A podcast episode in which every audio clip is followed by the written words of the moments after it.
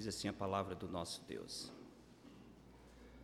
Passados dois anos completos, dois anos de quê? Dois anos em que José esteve na prisão, esquecido pelos seus amigos, especialmente o copeiro-chefe, de quem ele tinha interpretado um sonho, e anunciou que ele seria restituído à sua função e disse: Quando você estiver lá, não esqueça de mim. O homem esqueceu. Dois anos de esquecimento. Passados dois anos completos, Faraó teve um sonho. Parecia-lhe achar-se ele de pé junto ao Nilo. Do rio, do rio subiam sete vacas formosas à vista e gordas e pastavam no carriçal.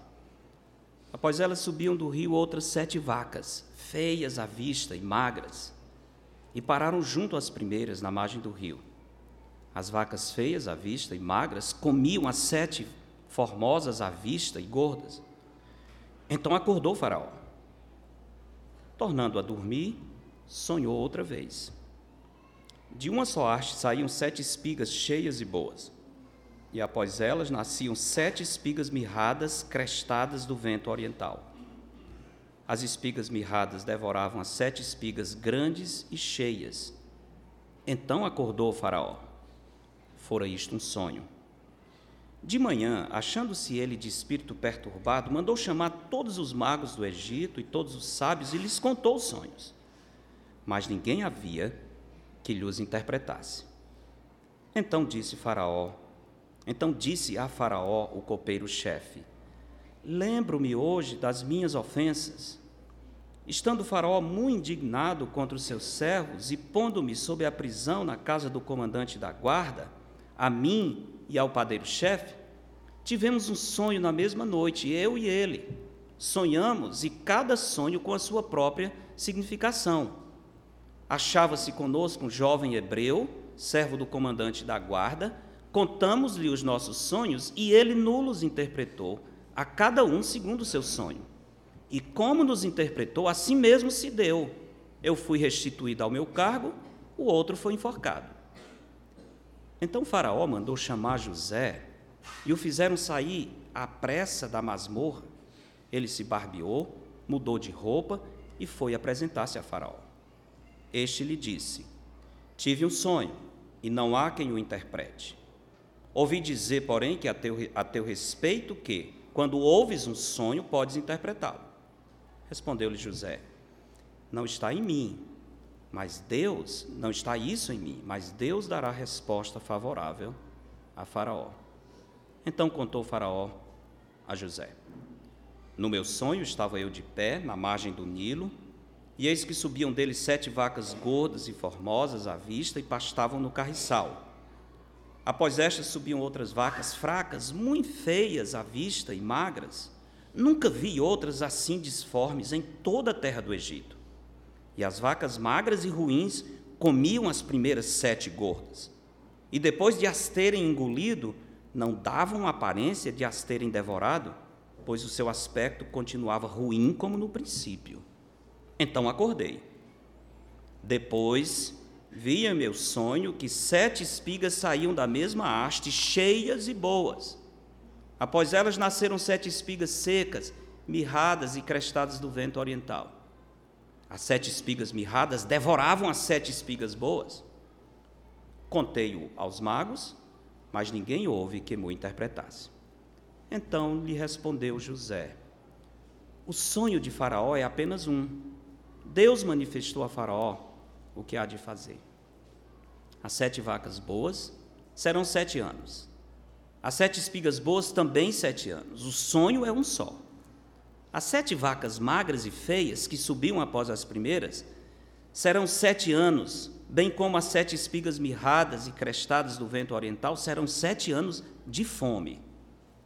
Esta é a palavra, como acabo de dizer a Faraó, que Deus manifestou a Faraó que ele há de fazer.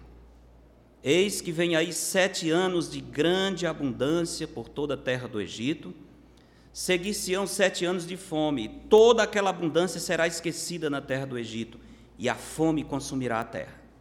E não será lembrada a abundância na terra, em vista da fome que seguirá, porque será gravíssima. O sonho de Faraó foi dúplice, porque a coisa é estabelecida por Deus e Deus se apressa em fazê-la.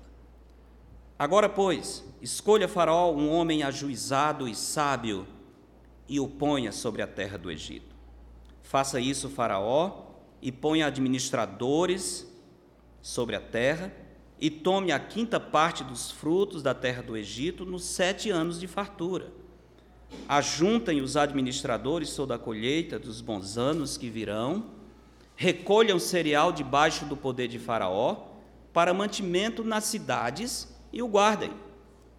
Assim o mantimento será para abastecer a terra nos sete anos de fome que haverá no Egito, para que a terra não pereça de fome. Isso é um jovem hebreu de 30 anos de idade que está há 13 anos como escravo, dando conselhos para o soberano do Egito salvar a nação. Não somente interpreta o sonho, mas dá todos os passos administrativos. Se você quer salvar essa nação do abismo, faça isso, porque Deus está agindo e é preciso tomar algumas medidas. O conselho foi agradável a Faraó e a todos os seus oficiais. Disse Faraó aos seus oficiais: Acharíamos porventura homem como este, em quem há o Espírito de Deus? Curioso o Faraó reconhecer que o Espírito de Deus está nesse jovem. Depois disso, depois disse Faraó a José: Visto que Deus te fez saber tudo isto, ninguém há tão ajuizado e sábio como tu. Administrarás a minha casa e a tua palavra obedecerá todo o meu povo. Somente no trono eu serei maior do que tu. Disse mais Faraó a José: Vês que te faço autoridade sobre toda a terra do Egito. Então tirou Faraó o seu anel de sinete da mão e o pôs na mão de José. Fê-lo vestir roupas de linho fino e lhe pôs ao pescoço um colar de ouro. E fê-lo subir ao seu segundo carro. E clamavam diante dele: Inclinai-vos. Desse modo, o constituiu sobre toda a terra do Egito. Disse ainda Faraó a José: Eu sou Faraó, contudo, sem a tua ordem, ninguém levantará mão ou pé em toda a terra do Egito. Uma história incrível, incrível, de como em um momento o Senhor muda todo o destino desse jovem e muda o destino de uma nação que estava à beira do abismo. Como Deus pode restaurar uma nação que está à beira do abismo? Como Deus pode fazer isso? Estou querendo tratar desse tema hoje por causa do momento histórico que nós vivemos. O Brasil, agora no dia 7 de setembro, completou 196 anos de emancipação política de Portugal. Fato ocorrido em 7 de setembro de 1822. A partir dessa data, passamos a existir como nação independente e soberana. Mas, infelizmente, se olharmos para a história do Brasil, não temos muito a comemorar. Quase podemos dizer como o profeta Isaías: se o Senhor dos Exércitos não nos tivesse deixado alguns sobreviventes, já nos teríamos tornado como Sodoma e semelhantes a Gomorra. É lamentável que uma nação como a nossa, tão cheia de potencial, um país que é gigante por natureza, e é mesmo, não experimente o crescimento que poderia. Por uma razão simples: Falta de homens que liderem essa nação no temor do Senhor.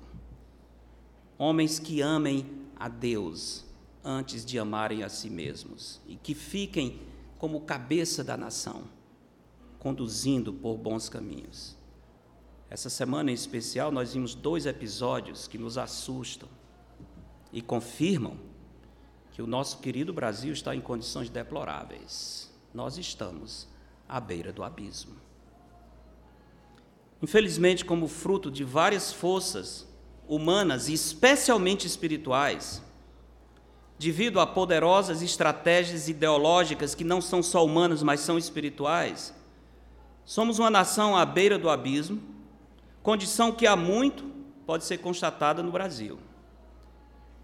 Não é de hoje, mas em tempos recentes, nós temos visto a nossa nação imersa em uma crise política, moral, social e principalmente espiritual, uma crise que ameaça a nossa sobrevivência como nação. As razões dessa triste situação podem ser variadas, mas uma delas, que eu acho uma das principais, é a ideologia socialista marxista, que já destruiu inúmeras nações e tem batido a nossa porta várias vezes em décadas passadas. E em tempos recentes conseguiu conquistar o coração do poder. É uma ideologia que tem como base principal o ateísmo e o materialismo, que tem ojeriza a tudo o que é relacionado a Deus.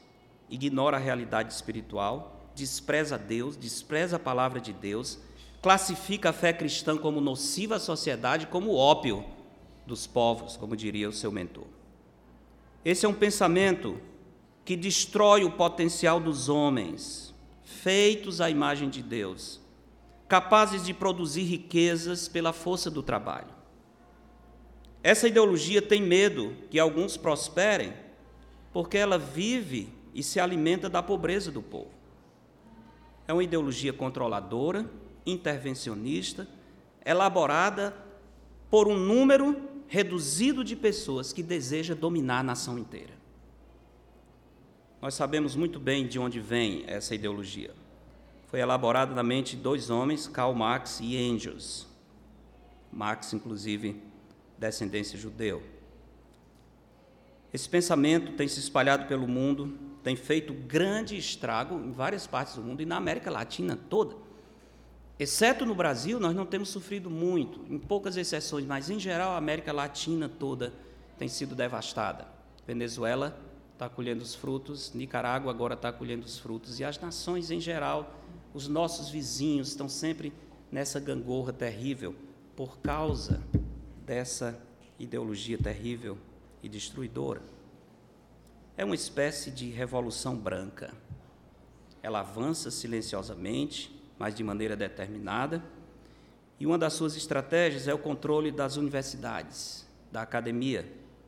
Ali são preparados os formadores de opinião. E se eles conseguem dominar as universidades, aos poucos eles dominam a sociedade. Sem dúvida, nos últimos governos, a ideologia socialista ganhou o coração do poder. E hoje nós estamos colhendo frutos amargos. Mas, a bem da verdade, é bom que se diga que o Brasil vem sendo doutrinado há muito para ser uma nação socialista. Há quem diga que o coração do Brasil já é um coração socialista, e eu acho que tem razão. Eu acho que o momento de maior sensatez do ex-presidente Fernando Henrique, não sou cabo eleitoral dele, foi quando ele resolveu renunciar suas teorias, elaboradas no tempo de sociólogo, quando ele era professor de sociologia, doutor, escrevendo as suas ideologias de esquerda bonitas em, em livros fantásticos que ele colocava perante os seus alunos. Quando ele assumiu o poder, ele viu que a prática é diferente da teoria. É muito bonito escrever, mas vai assumir a liderança da nação e coloca em prática para ver se funciona. Eu acho que o momento de maior sensatez do Fernando Henrique foi quando ele disse: esqueçam o que eu escrevi. Esqueçam o que eu escrevi. Ele está dizendo: a realidade é diferente da teoria. A realidade é diferente. Eu espero que os irmãos não me entendam mal e não acham que vieram para um comício hoje o pastor veio fazer discurso político. Não, absolutamente. Deixe-me esclarecer o meu propósito. Não estou fazendo discurso político, nem levantando bandeira partidária, nunca fui filiado, nem pretendo ser a nenhum partido, mas eu tenho convicções políticas, porque eu creio que os servos de Deus precisam ser pessoas de convicções. Homem sem convicção é homem morto. Você tem convicção, precisa ter convicção, e as pessoas precisam saber das suas convicções. E se tiver errado, na sua humildade você corrige e volta. Mas o pior cenário é aquela pessoa que você não sabe onde ele está. O que é que ele pensa? Quais as suas preferências? Ele agra a, a, a, tenta agradar gregos e troianos. Pessoas assim não são confiáveis. É melhor você se expor e corrigir os seus erros do que ficar com o espírito com coisas obscuras no seu espírito, tentando tirar vantagem de qualquer lado. Infelizmente, essa é a, a descrição dos nossos, a maioria dos nossos políticos. Infelizmente. Infelizmente. Eles mudam de posição na hora que é conveniente, imediatamente, na hora que eles veem a onda. Queria citar nomes, não, mas um dos nossos candidatos, que é, sempre foi inimigo terrível do ex-presidente que está preso, quando soube da prisão, quando soube que ele não podia mais concorrer à presidência, disse: Eu estou muito triste, estou devastado com a notícia. Mentira! Mentira! É mentira. Ele estava feliz porque ele quer os votos dele. Vocês, vou dar nomes não, mas vocês sabem de quem eu estou falando. Por que, que ele se posiciona dessa maneira? Porque é conveniente, porque agrada as massas, porque assim ele ganha alguns pontos. E assim aqueles que estão desiludidos, ah, esse é o homem, tá vendo? Esse é o homem, é o sucessor do nosso querido que está preso. Homens que mudam de posição, que não mantêm as suas convicções, que são oportunistas. Meus irmãos, infelizmente, os nossos políticos são oportunistas profissionais. É uma tristeza. E são esses que conduzem a nação. Mas lembrem-se disso. Eu não tenho partido político, mas tenho convicções e eu acho que o servo de Deus precisa ter convicção. Eu não acredito que político nenhum vai salvar o Brasil. Nenhum político, nenhum programa político vai salvar o Brasil. Cristo salva o Brasil. Mas eu procuro exercer a minha cidadania apoiando por meio do voto, por meio do voto, nós temos que votar. Eu sei que é muito cômodo alguns eu não voto. Eu não voto porque, mais ou menos a pessoa está dizendo assim, é porque se der errado, ninguém vai dizer, está vendo, você votou. Isso é horrível. Isso é uma posição horrível. Examine o que está sendo proposto, veja o que se aproxima mais das suas convicções e vote. E se errar, você humildemente diz: Olha, eu fui enganado, mas eu me posicionei, não é? Eu me posicionei. Claro, nós podemos ser enganados, nós podemos ser iludidos. Nas últimas vezes, eu acho que muitos de nós votamos em um determinado candidato lá de Minas, que eu não vou dar o nome, mas você já sabe, que depois apareceu na lista de corruptos né? na lista de corruptos. Eu votei nele. Não voto mais. Não voto mais. Fui enganado. Felizmente, muitos dizem: não, eu votei. Mas ele apareceu como corrupto. Não interessa. Ele rouba, mas faz. O importante é isso, né? Não podemos ser pessoas assim, irmãos. Isso destrói a nação. Se nós pensarmos assim, nós somos tão oportunistas quanto os políticos que estão lá em Brasília. O servo de Deus não pode ser oportunista. Tem que ter convicções firmes, baseado nos princípios cristãos. Devemos exercer a nossa cidadania e devemos votar naqueles que, ao nosso ver, defendem os valores que mais se aproximam, não 100%, porque nenhum deles. E se algum disser, eu sou um cristão e todo o meu programa é cristão, não vote nesse, é mentira. Não é verdade. Mas você pode examinar aqueles que têm, pelo menos nas suas maiores propostas, os princípios que combinam mais com a fé cristã e que são mais capazes de deter o avanço do mal. Deter o avanço do mal. Não faz tempo que eu trouxe para a igreja uma série de estudos sobre discernimento espiritual, lembram? Então, para provar que isso não é uma coisa nova. Como foi, Júnior? Foram cinco estudos. Ótimo. Eu passei para você, não foi? Ótimo. Eu tenho que fazer mais. Mas eu quero dizer, eu, ao trazer esse estudo, eu estava querendo mostrar para os irmãos aquela ideia, aquele princípio de que ideias têm consequências e que nós somos levados pelas ideias que estão por trás da nossa sociedade. Mas eu também não posso omitir, nem quero, que os eventos recentes têm me motivado a pensar sobre a situação do Brasil dessas eleições à luz das Escrituras. No começo da semana, domingo passado, nós ficamos chocados vendo o terrível incêndio no Museu Nacional, no Rio. Escrevi sobre isso no Semeador. Uma perda irreparável para a nossa memória, memória nacional. Se já não tínhamos memória perdemos o restinho que ficava. Agora só temos uma vaga lembrança. Na última quinta-feira, todo o país ficou alarmado ao ver o ataque a facas ao candidato à presidência Jair Bolsonaro. Quase perdeu a vida em Juiz de Fora. Coisa incrível, chocante. Você tem que olhar essas coisas e ficar perguntando o que, que nós aprendemos, o que, que o Senhor, que é o Rei das Nações, está querendo mostrar para esse Brasil. Irmãos, estamos vendo o caos instalado na nossa nação. E não podemos assistir a tudo isso passivamente. Não precisa muito para ver que nós estamos às portas do abismo. Às portas do abismo. Estamos numa crise moral sem precedentes. Alguns fatos. Existe uma, uma ameaça grande ao equilíbrio essencial dos três poderes, que devem existir independentes, relacionados, mas independentes conforme o sistema de governo da nossa nação.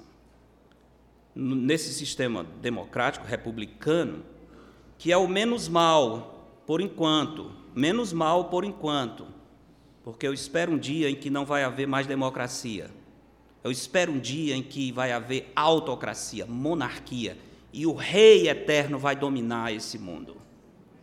Eu espero que o trono de um rei domine todo esse mundo e que não haja mais voto popular. E que o governo não seja do povo, pelo povo e para o povo. Porque o povo não teme ao Senhor. O governo seja de Deus, por Deus e para a glória de Deus. Mas enquanto não chegamos lá, nesse sistema ao qual estamos submetidos, é preciso que haja o um equilíbrio entre esses chamados três poderes. Tem que haver, porque um fiscaliza o outro. O princípio é que os homens são maus, eles precisam ser auditados. Não pode um apenas estar conduzindo. Esses poderes precisam estar em perfeito equilíbrio. Mas esse equilíbrio está ameaçado. Não faz tempo que um ex-presidente publicamente estava debochando do poder judiciário, zombando dos juízes. Como que dizendo: quem são os juízes? Eu sou presidente, quem são os juízes? Olha, isso é muito sério há bem pouco tempo, quando foi decretada a prisão do ex-presidente Lula, ele estava no, na sede do sindicato em São Bernardo, em São Paulo. Vocês lembram a cena? Uma multidão cercando o prédio dizendo: ele não vai. Ele não vai. E eu digo mais: ele só foi porque quis. Ou então teria havido um banho de sangue para se executar a ordem judicial. Irmãos, isso é chegar à beira da barbárie. Quando o Poder Judiciário expede uma ordem e a população diz: não, nós não vamos obedecer. E a pessoa que está condenada, ele decide se vai submeter ou não. Isso é o caos, isso é o caos, isso é a destruição de uma nação. Nós, o povo não percebe isso, mas a nossa nação está sendo corroída nas entranhas, irmãos. Corroída nas entranhas. Nós estamos numa situação muito crítica. Estamos hoje sobre um poder paralelo exercido por criminosos e facções. Os irmãos sabem disso. Em alguns locais, vocês conhecem, na nossa cidade tem muitos desses locais, que a paz só existe quando os chefes do tráfico ordenam que ninguém mexa com ninguém naquela região. E você, para entrar naquela rua, naquele bairro, você entra se você conhecer alguém que é do tráfico. Se você morar na região, você entra em paz. Senão, você pode perder a sua vida. A paz é mantida pelos criminosos. Como uma nação assim pode sobreviver? Os irmãos entendem a seriedade, a condição em que nós estamos hoje? Eu depender dos criminosos para ter segurança? Eu só poder entrar num determinado bairro se eu tiver alguém lá, ou se eu morar, ou se alguém falar com o chefe e dizer, não, isso é gente conhecida, deixa ele entrar. Isso é incrível, é um absurdo, mas não estou falando de fantasia, essa é realidade. Nós sabemos, essa é realidade no nosso país. Estamos sob um espírito anárquico. Aliás, essa questão de tráfico de, de, de facções está matando o nosso povo. Lá no Eusébio, onde nós moramos, a chamada Terra Prometida, né? Não é muito prometida, não, tem muita coisa feia por lá. Mas A juventude está sendo morta por causa das drogas. Bem recente, dois jovens alunos, lá na escola onde a minha esposa trabalha. Um de 16 anos, morto no dia do aniversário. Dia que completou 18 anos, foram lá e mataram o rapaz. Essa semana foi uma jovem de 15 anos. Dois dias desaparecidas, quando acharam somente o corpo com um tiro. E isso tem acontecido, jovens de 13 anos, 14 anos, 15 anos, é nessa faixa que eles estão sendo mortos por causa das drogas. É algo absurdo, de partir o coração. Eu acho que a igreja precisa lembrar disso quando for para Eusébio. Se nós vamos fazer diferença naquela sociedade, nós temos que nos arriscar e ir atrás desses jovens que estão morrendo. Temos que ir atrás deles. Precisamos fazer uma diferença. Espírito anárquico, avesso ao trabalho. Como é que uma nação cresce se o povo não quer trabalhar? São milhares que vivem como parasitas, em nome dos chamados movimentos sociais, defesa dos trabalhadores. Recente aconteceu um grande problema no Brasil, porque uma lei está sendo promulgada que vai reduzir o número de sindicatos no Brasil. Ora, vocês não imaginam, o número de sindicatos no Brasil é uma coisa simplesmente absurda, absurda, absurda. Em cada um desses sindicatos são dezenas de pessoas vivendo sem fazer absolutamente nada. Como diz no ditado popular, não dá um prego na barra de sabão. Estão lá, vivendo às custas dos trabalhadores. Espírito anárquico. Lembra que houve uma onda de saque na Inglaterra um tempo, uns anos atrás, de pessoas da periferia em Londres, eles começaram a quebrar as vitrines, roubar as televisões, os computadores e tal. Aquele era o povo assistido pelo governo. Eles moravam em casas dadas pelo governo, eles tinham televisões que o governo dava, tinham uma, uma, uma bolsa, ou sei lá o que, lá na Inglaterra, sei como é que eles chamam, mas eles eram pessoas, vamos dizer, de baixa renda que tinham os recursos do governo. Mas acontece que eles estavam irados. Eles estavam irados e alguém perguntou, mas por que essa invasão nas lojas? É porque na loja agora tem televisão que eu não tenho. Isso não é justo. Eu quero ter essa televisão e o governo não me dá. Olha aí. Interessante, né? E como eu não tenho, eu vou roubar de quem tem. Porque eu tenho direito de ter. Não, não tem direito. Você tem como fruto do trabalho. Você trabalha, produz, no suor do seu rosto come o seu pão, primeiro come o pão, primeiro sacia a sua fome, e se sobrar, aí você compra a televisão. E se não tiver, continue trabalhando para sobreviver. É assim que a Bíblia apresenta, mas estamos vendo algo absolutamente contrário. Propaganda LGBT, a luta pelo aborto, infanticídio, a destruição de crianças do ultra, intra, em estado intrauterino, abuso de crianças. Estamos vivendo o caos. Diante de tudo isso, né? que, é que nós podemos fazer? O que, é que nós podemos fazer? Como Deus pode restaurar uma nação que chegou à beira do abismo? Irmãos, Deus pode fazer muito por meio de nós. Deus pode fazer muito. Deus restaurou duas nações, Israel e o Egito, duas nações, entre essas o Egito, que era a nação mais poderosa daquele tempo. Essas duas nações não vieram à extinção por causa de um homem só. José. Um homem só, um servo de Deus, que confiava na palavra do Senhor, que era fiel em todas as circunstâncias, que jurava com dano próprio e não se retratava. Um homem íntegro, que pagava o preço de ser fiel, independente das consequências. Deus salvou duas nações por meio de um jovem escravo, temente a Deus. Por que, que Deus não pode salvar o Brasil? por meio de uma igreja com tanta gente, por meio de tantas outras igrejas. Eu não me alegro com o número de ditos evangélicos no Brasil, porque a estatística não representa pessoas que amam a Deus e que têm Cristo como Salvador e creem nas Escrituras. Mas tem muitos assim. Nós não somos únicos. E por que, que não fazemos diferença nesse Brasil? José sozinho salvou o Egito. Por que, que nós não fazemos diferente? Deus ama os povos. A Bíblia diz isso. Na verdade, amas os povos. E com certeza Deus ama o Brasil. Deus ama o Brasil. Deus não é brasileiro, com certeza não é. Mas Ele ama essa nação. Podemos provar isso de muitas formas. O texto que nós lemos, vemos essa história interessante do Senhor utilizando José, o filho de Jacó, que foi vendido pelos seus irmãos para salvar uma nação que estava à beira do abismo. Eu acho interessante comparar com o Egito, porque se nós pensássemos em Israel, você diria, mas Israel é o povo escolhido. É claro que Deus iria abençoar e restaurar a nação. Egito não é povo escolhido. O Egito é uma nação pagã.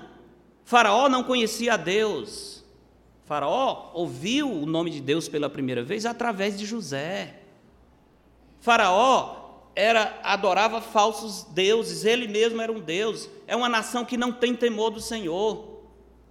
E Deus abençoou a nação toda por meio de um servo fiel, porque Deus ama os povos. E quando nós aplicamos os princípios da verdade, a bênção do Senhor vem para nós e para quem está à nossa volta. Para nós e para quem está à nossa volta. Foi isso que aconteceu. Deus usa homens fiéis para salvar nações da destruição. Deus usa homens fiéis para salvar nações da destruição. Volte ao capítulo 37 de Gênesis. Eu sei, a introdução foi muito longa, a introdução foi maior do que o sermão. Eu vou me conter aqui, tá? Aquela, eu já sabia disso, quando eu escrevi, a introdução vai ser maior do que o sermão. Eu estou olhando a hora, mas eu quero que olhemos alguns princípios aqui na vida desse homem. Gênesis 37, começa a contar a história de José. Verso 1 diz: Habitou Jacó na terra das peregrinações de seu pai, na terra de Canaã. Esta é a história de Jacó. Tendo José 17 anos, apacentava os rebanhos com seus irmãos. Sendo ainda jovem, acompanhava os filhos de Bila e os filhos de Zilpa, mulheres de seu pai, e trazia más notícias deles a seu pai. Ora, Israel amava a José mais a José que a todos os seus filhos, porque era filho da sua velhice. Fez-lhe uma túnica, talá de mangas compridas. Vendo, pois, seus irmãos que o pai o amava mais que a todos os outros filhos, odiaram-no e já não lhe podiam falar pacificamente. Teve José um sonho. Ele vai ser conhecido pelo sonhador, né, pelos seus irmãos. Teve José um sonho e o relatou a seus irmãos. Por isso o odiaram ainda mais pois lhes disse: Rogo-vos, ouvi este sonho que tive. Atávamos feixes no campo, e eis que o meu feixe se levantou e ficou em pé, e os vossos feixes o rodeavam e se inclinavam perante o meu. Claro, os irmãos olharam é muita presunção desse moleque. Ora, mais 17 anos agora vem com o sonho de que ele, nós estamos no campo, atando feixes, o dele se levanta e os nossos se curvam. Ora, é só o que faltava. E aí o texto diz que eles passaram a odiar ainda mais a José. Eu tenho certeza que a maioria de vocês tem pensado assim, mas foi imprudência de José. José devia ter ficado calado, né? Já pensaram nisso? Quem já pensou assim? De verdade, ótimo. Vou falar para vocês, vamos resolver isso agora, tá? Vamos resolver isso. Vocês vão sair daqui com a concepção correta acerca de José. Não foi imprudência de jeito nenhum não foi presunção, sabe por quê? Porque isso era revelação de Deus. José está querendo trazer a sua família de volta à fidelidade ao Senhor. Ele é um canal de revelação. Como é que nós sabemos? Porque esses sonhos vão se cumprir exatamente como Deus revelou. José estava agindo como um profeta de Deus. Estava dizendo para os seus irmãos: arrependam-se, deixem de lado a maldade, aprendam a fazer o bem. Deus tem um plano para a nossa família. Vocês se desviaram do Senhor. Olha, Deus está trazendo revelação. Eu tive esse sonho. Escutem o que Deus está dizendo. Mas eles odiavam. Mas tem um outro, verso 8. Então lhe disseram seus irmãos: Reinarás com efeito sobre nós? E sobre nós dominarás realmente? José não sabia o futuro, Mas se ele soubesse, ele diria bem baixinho: Vou, vou reinar sobre vocês. vocês nem sabem, mas eu vou reinar sobre vocês. Ele não sabia, mas ele sabe que Deus é soberano e que Deus está nessa história e que Deus está revelando algo para a sua família. Isso ele tem certeza. Como é que isso vai acontecer? Ele não tem a menor ideia, mas ele crê em um Deus fiel. Isso é extremamente importante. Com isso, tanto mais o odiavam por causa dos seus sonhos e de suas palavras. Teve ainda outro sonho, esse ainda é pior. E o referiu a seus irmãos, dizendo: Sonhei também que o sol, a lua e as onze estrelas. Ora, o pai tinha, ele, eram doze filhos. Então é óbvio, só tolo não entende aqui. O sol, o pai, a mãe, a lua e os onze filhos. O que é que vem nesse sonho? Todos eles se inclinavam perante mim. Ora, contando a seu pai, aqui é o próprio pai, achou ruim, e a seus irmãos, repreendeu o pai e lhe disse: Que sonho é esse que tiveste? Acaso viremos eu e tua mãe e teus irmãos a inclinar-nos perante ti em terra?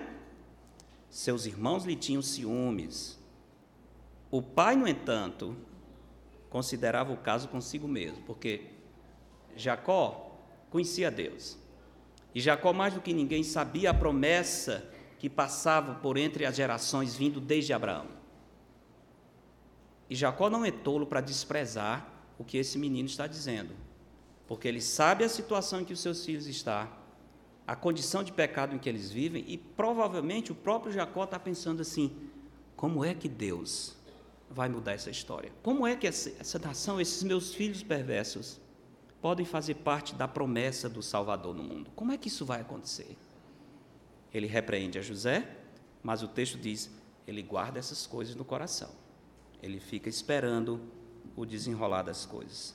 Irmãos, primeira característica de José que eu quero destacar aqui, e do homem que vai ser usado para salvar uma nação, é o seguinte: o homem que Deus usa para salvar nações é um homem firmado nas promessas de Deus. Um homem firmado nas promessas de Deus. Um homem que sabe que Deus é fiel. São pessoas com essa crença que podem transformar o destino de uma família, de uma sociedade e de uma nação inteira. José não entendia como Deus estava conduzindo todas as coisas, ele não conseguia ver o fim da história, mas ele sabia que Deus tinha um plano especial para a sua família. Ele sabia que havia uma promessa iniciada com seu avô Abraão, que quando seu avô, ou seu bisavô, na verdade, foi chamado lá de um dos caldeus, no seu chamado, Deus disse: Em ti serão benditas todas as famílias da terra. José sabia, essa família tem uma vocação especial de Deus para abençoar todos os povos. Ele tinha essa consciência. E ele sabia que o Deus de Abraão, de Isaac e de Jacó era o Deus fiel.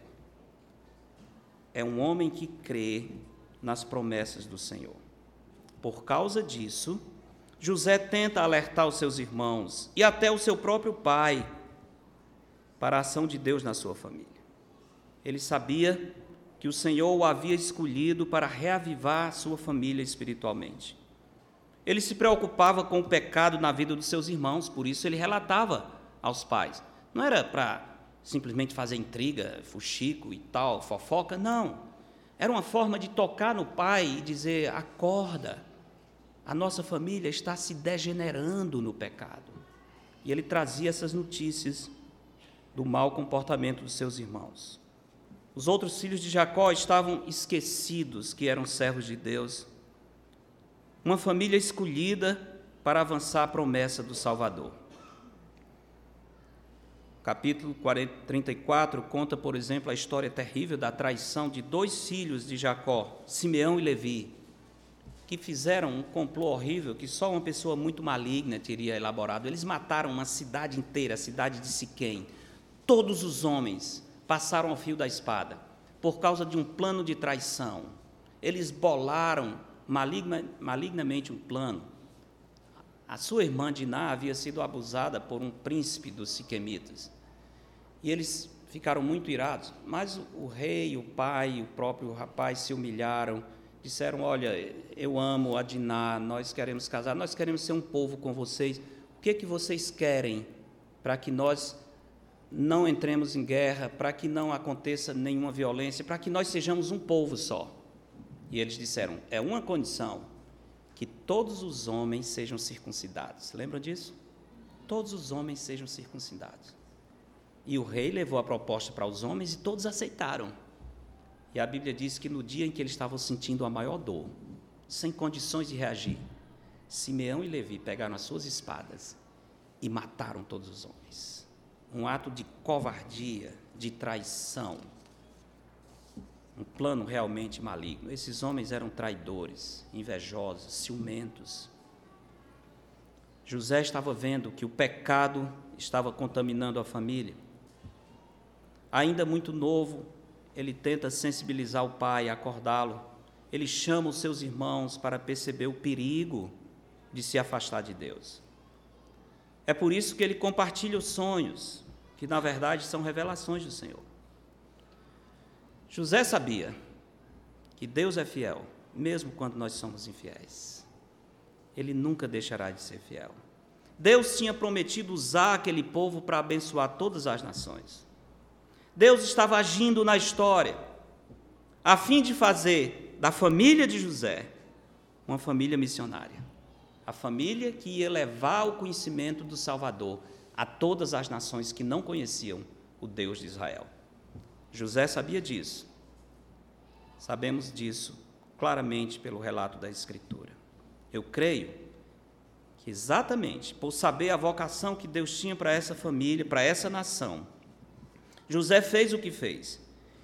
E eu digo, agora, como diz Paulo, digo eu, não o Senhor, agora digo eu, não o texto. Por causa do que Deus quer fazer no Brasil, ainda resta esperança. Nós não chegamos ao caos. Com a graça de Deus, não, não iremos ao caos. Não porque nós cremos no brasileiro, não porque brasileiro nunca desiste, ele consegue, não. Porque eu creio firmemente que Deus tem um plano grandioso através do Brasil. O Brasil é um país diferente. O brasileiro é um povo diferente. Nenhuma nação no mundo hoje tem possibilidades de alcançar os confins da terra e entrar em qualquer lugar desse mundo com o Evangelho, mais do que nós. O brasileiro tem acesso a todo lugar do mundo. Quando eu viajo para me proteger, eu visto a camisa da seleção brasileira. Nem de futebol gosto, nem assisto, né? já me desiludi faz é tempo, né? Mas sabe o que, que eu faço? Porque dependendo do lugar, eu não sei quem são os inimigos que tem por lá, e, e eu viajo às vezes com alguns irmãos de outras nações que podem não ser muito amigáveis para os outros. Então eu vou aqui com a camisa do Brasil, se houver o perigo, eu sou brasileiro, eu sou brasileiro. Não, não, não quero deixar os meus companheiros no perigo, não. Mas é fato, é fato, que se você mostra o passaporte brasileiro, se você se identifica com um brasileiro, geralmente as pessoas abrem um sorriso para você. É incrível, porque eles sabem que o Brasil é um país amigável, que o povo brasileiro é um povo simpático. É um povo, tem uns abusados, mas tem em geral, são muito. em geral, o brasileiro é um povo simpático, é hospitaleiro, é agradável, é um povo que não tem história de muita confusão diplomática, não tem muita guerra. É um povo que é tudo misturado, é uma confusão só, é negro, é índio, é branco, é uma, não tem brasileiro puro, né? Brasileiro puro não existe, né? Brasileiro é essa bagunça de, de índio, de, de, de, de escravo, de português e outros que chegaram, não interessa, essa salada toda fez o que nós somos hoje. Nós somos um povo diferente. Por isso, nós nos adaptamos em qualquer lugar. Tem mais um detalhe: nós somos uma nação que passa por privações, por dificuldades, nós aguentamos a vida dura. Nós podemos ir para qualquer lugar e sobreviver. Quando a Indonésia saiu da, do Timor-Leste, depois de 25 anos de domínio, um grande empresário cristão inglês, um multimilionário, visitou o país, a capital, Dili, e ele procurou alguns a timorenses e perguntou: ah, de onde eu posso trazer missionários para pregar o evangelho aqui nessa, nessa nação destruída? E a resposta dele, sabe o que foi? Do Brasil. Vá buscar gente no Brasil, especialmente do norte e do nordeste do Brasil. sabe por quê? Porque ele diz: esse povo sabe o que é vida difícil. E aqui só vai ficar quem aguentar a vida difícil. E realmente, ele veio para Belém, Manaus, e levou de uma vez só 25 famílias para o Timor-Leste. É interessante isso. Irmãos, por causa disso, porque eu creio que Deus preparou o Brasil para ser uma nação missionária, eu ainda tenho esperança que nós não vamos para o caos. Deus, na sua graça, vai reverter a nossa história. E Ele vai fazer uma grande obra nesse país. Amém? Deus há de fazer uma grande obra no nosso país. Nós somos um povo apto para levar o Evangelho aos confins da terra. Fatos recentes são curiosos e a gente fica observando. Quando da eleição da ex-presidente Dilma Rousseff, nem lembro quando foi, 2014? 2014. A eleição era no domingo e no sábado à tarde nós estávamos naquela sala ali, um grupo orando. Alguém lembra dos que estavam aqui? Isso, irmã Graça estava, irmã Silvia estava. Nós estávamos um grupo ali orando pelo resultado das urnas. Por várias razões. Nós sabíamos, como todos os que analisavam a situação política, que aquela eleição era definitiva para o destino do Brasil. Se houvesse mais um ciclo com aquela ideologia, possivelmente nós nunca mais nos livraríamos daquilo. Então, todos os analistas, sociólogos, professores, olha, se é que vai haver alguma mudança, a chance é essa eleição. Se não acontecer agora, não tem mais jeito para o Brasil. Se não acontecer agora, nós vamos ser uma Venezuela dentro de pouco tempo. Foi o que aconteceu na eleição? Dilma ganhou, não foi? Eu lembro, eu, eu conheço irmãos que ficaram doentes, nem foram para o culto no domingo, depois tinha, pastor, não tenho coragem nem de ir para a igreja. Que é isso, irmão? Pastor, o que vai ser de nós? O que vai ser de nós? O que vai ser de nós? Deus é o rei das nações. Eu não tenho a menor ideia do que vai ser, eu também tenho o maior medo do que vai acontecer daqui para frente, mas Deus está no controle de todas as coisas. Mas quem é que vai fazer justiça nesse Brasil? Nós não temos pessoas. As pessoas que hoje vão julgar essas causas são pessoas que esse próprio grupo colocou na posição que eles estão no Supremo. Não há quem faça frente. O Brasil está dominado. E o que, que aconteceu dois anos depois? algo que ninguém podia imaginar. Ninguém podia imaginar que Dilma não ia completar o mandato dela. Ah, foi fulano, foi é Deus que controla todas as coisas. É Deus que controla todas as coisas. Deus tem um plano especial. O Brasil não é uma nação que teme ao Senhor. O Brasil, infelizmente, é uma nação pagã. Mas o Brasil tem um povo que ama Deus. O Brasil tem a igreja de Cristo. E por causa desse povo, Deus abençoa a nação inteira. Nós podemos salvar essa nação. Nós podemos salvar essa nação. Lembram quando Deus disse que ia destruir Sodoma e Gomorra? Lembra a oração de Abraão? Senhor, se tiver 50 justos, o Senhor não poupa, poupa Abraão. Se tiver 50, tem dezenas de perversos, mas se tiver 50, eu não destruo por amor dos 50. Não tinha Abraão, começou a desconfiar, não vai ter não. Aí começou a baixar, Senhor, 45. Tá bem, Abraão? Senhor, 30. Poupo por amor de Abraão foi, foi. Senhor, pela última vez 10. Se tiver 10, o Senhor vai destruir que foi? Espirro, é? Espirro brasileiro, tá certo. Hã? Fiquei com medo, né? Falando do Brasil, de alguma coisa.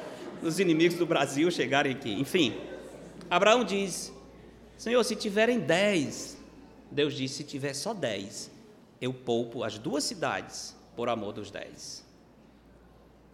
onde tem o povo de Deus, as bênçãos de Deus chegam até para aqueles que não amam a Deus. A igreja de Cristo é a salvação do Brasil. A igreja de Cristo é a salvação, meus irmãos. Precisamos de homens que creem na promessa de Deus. Precisamos de homens que creem na providência de Deus.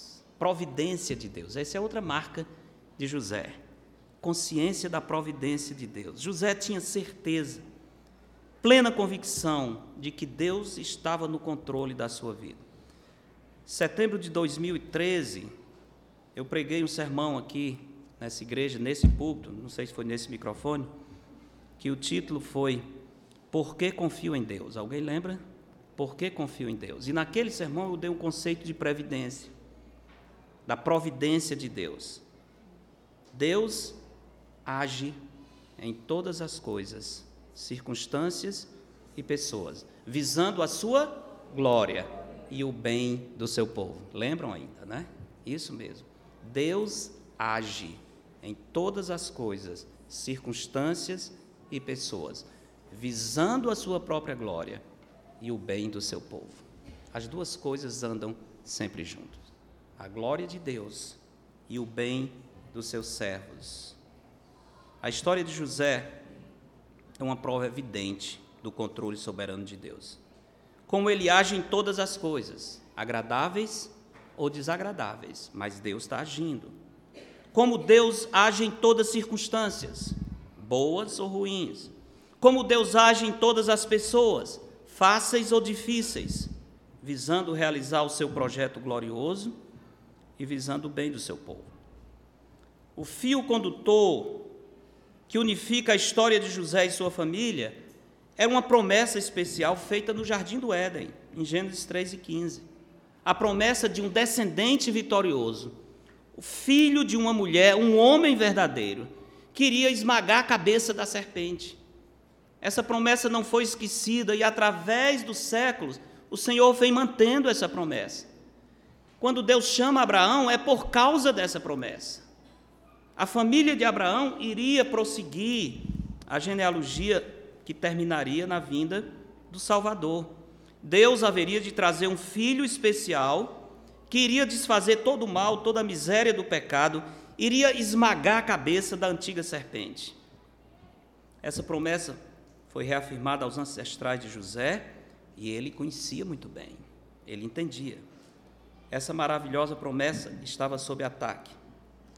Satanás, a serpente, ataca aqueles que serão usados para trazer o Salvador ao mundo. A família de José fazia parte de um elo milenar que sustenta a promessa. Mas o tempo ainda não havia chegado.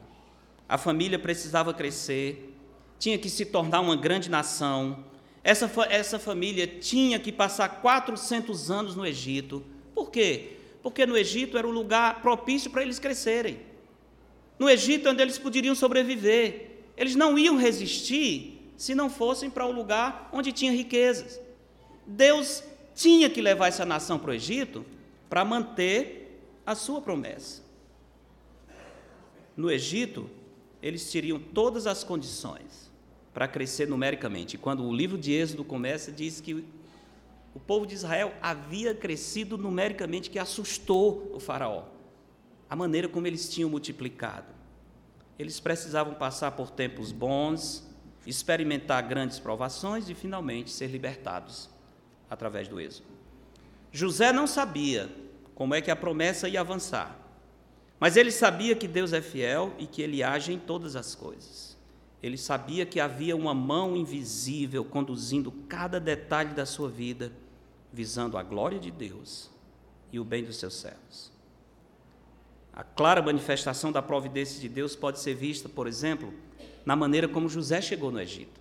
Não foi José que planejou, não foi ele que pensou estrategicamente, bem, se eu me tornar vice-rei do Egito, eu posso salvar minha família. Ora, mas como é que um coitado de uma família pobre, esquecida lá em Israel, ia chegar a ser o vice-rei do Egito, a segunda pessoa na nação mais poderosa.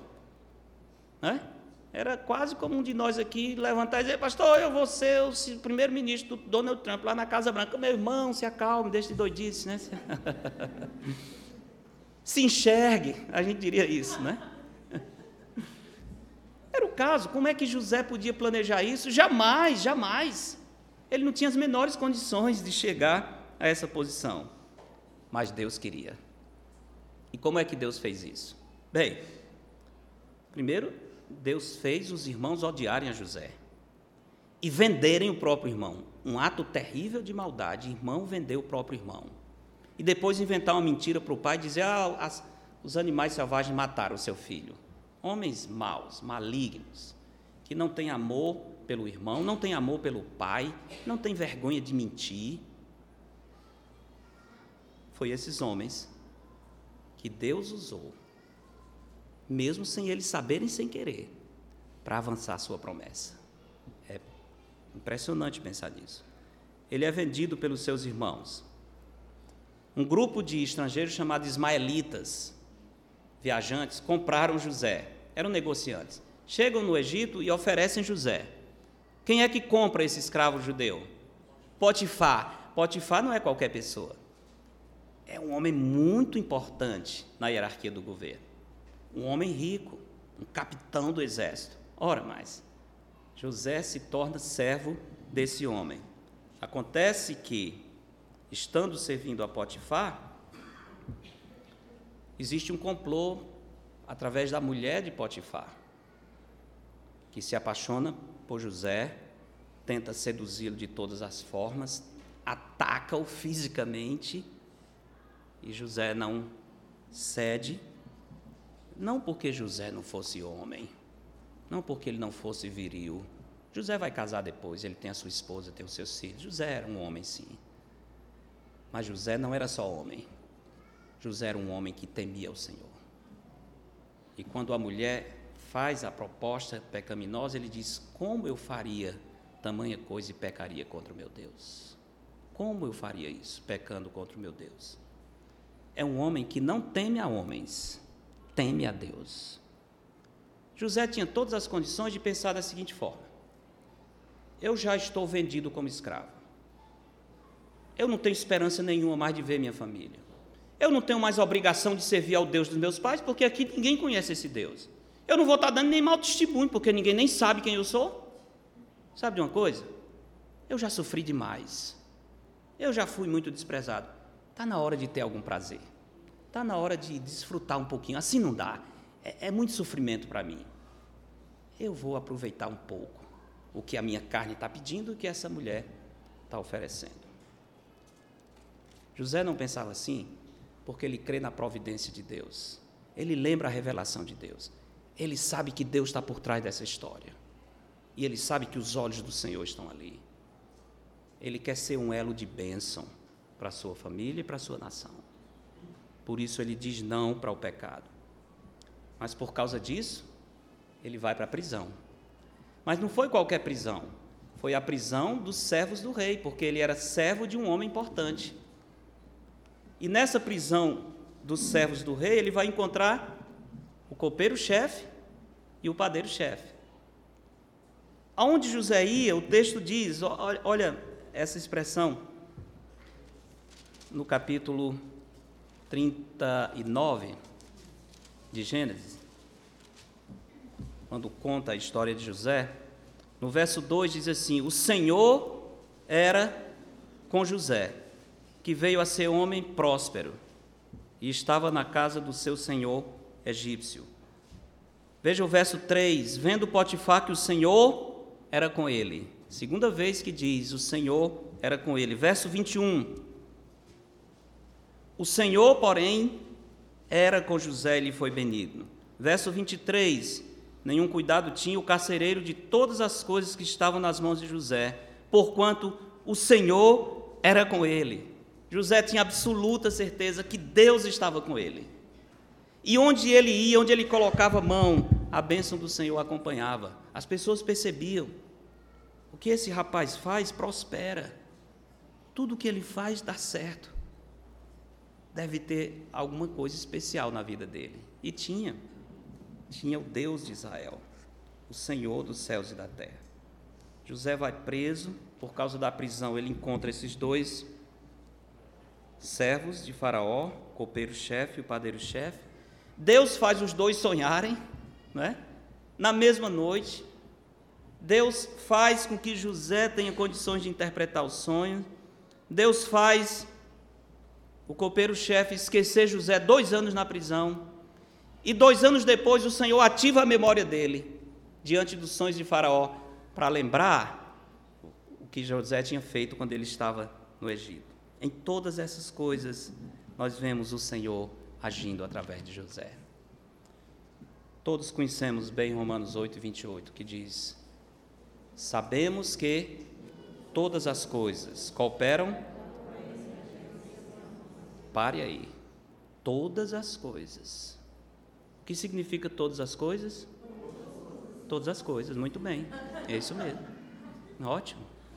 Eu gosto assim, gente que entende a interpretação das escrituras, né? Todas as coisas são todas as coisas. Isso inclui doença, inclui a perda do emprego, inclui privações e apertos financeiros, inclui a morte de um servo de Deus. Foi mais fraco, mas é sim também. Sim também. Todas as coisas. Sabemos todas as coisas cooperam para o bem de quem? Daqueles que amam a Deus. Agora, quando nós pensamos nisso, a gente logo pensa nas coisas duras e tristes e difíceis, na perda de uma pessoa querida. E lá no coração a gente pergunta, Senhor, mas como é que isso coopera para o meu bem? Como é? Eu, eu aceito, tá bem, mas é difícil de entender. Como é que uma coisa tão triste, tão dura, tão cruel, o Senhor diz que coopera para. Eu amo o Senhor, isso coopera para o meu bem. Como é isso? Continue o versículo. A resposta está lá. Sabemos que todas as coisas cooperam para o bem daqueles que amam a Deus, daqueles que são chamados. Oh, agora estamos começando a entender o que é o bem. Estamos começando a entender o que é o bem. O bem não é o que defino. É Deus quem define. Ele é quem diz o que é o bem e por isso ele é que sabe quando as coisas cooperam para o nosso bem. Porquanto aos que de antemão conheceu, também os predestinou para serem conformes à imagem. Esse é o bem, meus irmãos. Esse é o bem. Que Deus age, Deus vai agindo em todas as coisas, para que nós sejamos conformes à imagem do seu filho qualquer coisa que seja, qualquer coisa que seja, se ela nos faz mais parecido com Cristo, esse é o bem de Deus para nós. Esse é o bem. Deus age para o nosso bem, mas Ele é quem define o que é o bem. Ser parecido com Cristo não tem preço. É o maior bem, a maior bênção que alguém pode ter. Homens que creem na providência de Deus são homens que transformam e salvam nações do caos. Nós podemos, irmãos, ser instrumentos para salvar o nosso Brasil dessa situação. Qual a importância das lições desse texto? Deus pode nos usar para salvar o Brasil da destruição. Se um jovem vendido como escravo, lançado em uma prisão, pode ser o um instrumento de salvação de duas nações, quanto mais Deus pode fazer usando a sua igreja no Brasil. Precisamos olhar para o Brasil pela perspectiva daquilo que Deus deseja fazer entre nós, especialmente olhando o potencial missionário que temos para alcançar os confins da terra. Estude a história das nações, estude a história dos grandes impérios. Quando a Inglaterra foi um império, quando que a Inglaterra prosperou, gerou riquezas, mandou seus navios com mercadorias para os confins da terra, quando naqueles navios iam os missionários do Senhor. Deus enriqueceu a Inglaterra para que o evangelho pudesse ir a partir daquela nação economicamente bem-sucedida. Deus engrandeceu os Estados Unidos para que a partir dessa riqueza dessa nação o mundo ouvisse o evangelho. a partir dos missionários que sairiam dessa nação. Deus abençoa as nações para que elas abençoem os povos com o Evangelho. Deus vai abençoar o Brasil para que nós abençoemos o mundo inteiro. Deus vai usar a nossa nação para alcançar os confins da terra. Por isso, resta esperança para nós. Ainda resta uma grande esperança. Estamos à beira do caos? Estamos. A alma nacional foi capturada pela anarquia, imoralidade, delinquência, mas não podemos desistir. Nós não somos brasileiros por acaso. A mistura de raças que nos formou foi planejada por Deus. Foi Deus que planejou toda a nossa história. Sabe que o Brasil é uma nação improvável. Era uma nação que não devia existir. Era a nação que tinha tudo para dar errado. É, tem um título do livro do Laurentino Gomes, eu acho que é 1822, não, 1808, quando vem a, a, a família real muda-se para o Brasil. Aí diz lá como uma rainha louca, uma corte corrupta e um rei covarde mudaram a história de Portugal e do Brasil. Ou seja, como é que uma nação que não tinha condições nenhuma de sobreviver, a partir dessas figuras históricas, hoje é uma nação tão importante no mundo, uma nação tão grande, com tanto potencial. No Brasil tinha tudo para dar errado, mas Deus não deixou e não vai deixar. Deus vai usar o nosso povo. Não é à toa que, mesmo visto por meio dessas situações difíceis, nós ainda vemos coisas incríveis acontecendo.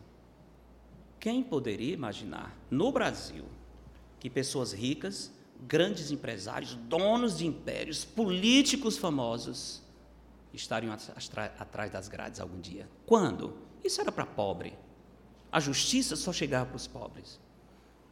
Mas algum tempo atrás começou a chegar para pessoas que podiam garantir que jamais seriam presos. Foram presos. Alguns estão presos. Deus está olhando para nós. Deus está agindo no meio do nosso povo. Há pouco tempo nós vimos o raiar da justiça. Grandes homens que estavam destruindo o país por meio da corrupção terminaram atrás das grades. Aos poucos, parece que nós caminhamos para experimentar grandes mudanças.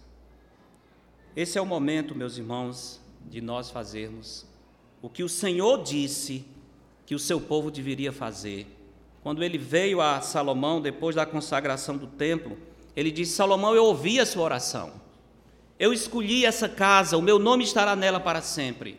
E ele diz: Se o meu povo, que se chama pelo meu nome, se humilhar, orar e me buscar, o que, é que ele vai fazer? Eu ouvirei dos céus, sararei a sua terra.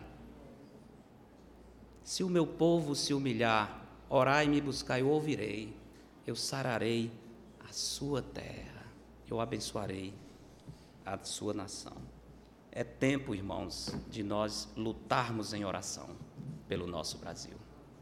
É um tempo crítico, é um momento histórico importante, uma encruzilhada histórica importante. Nós estamos vivendo tempos que nunca podíamos imaginar.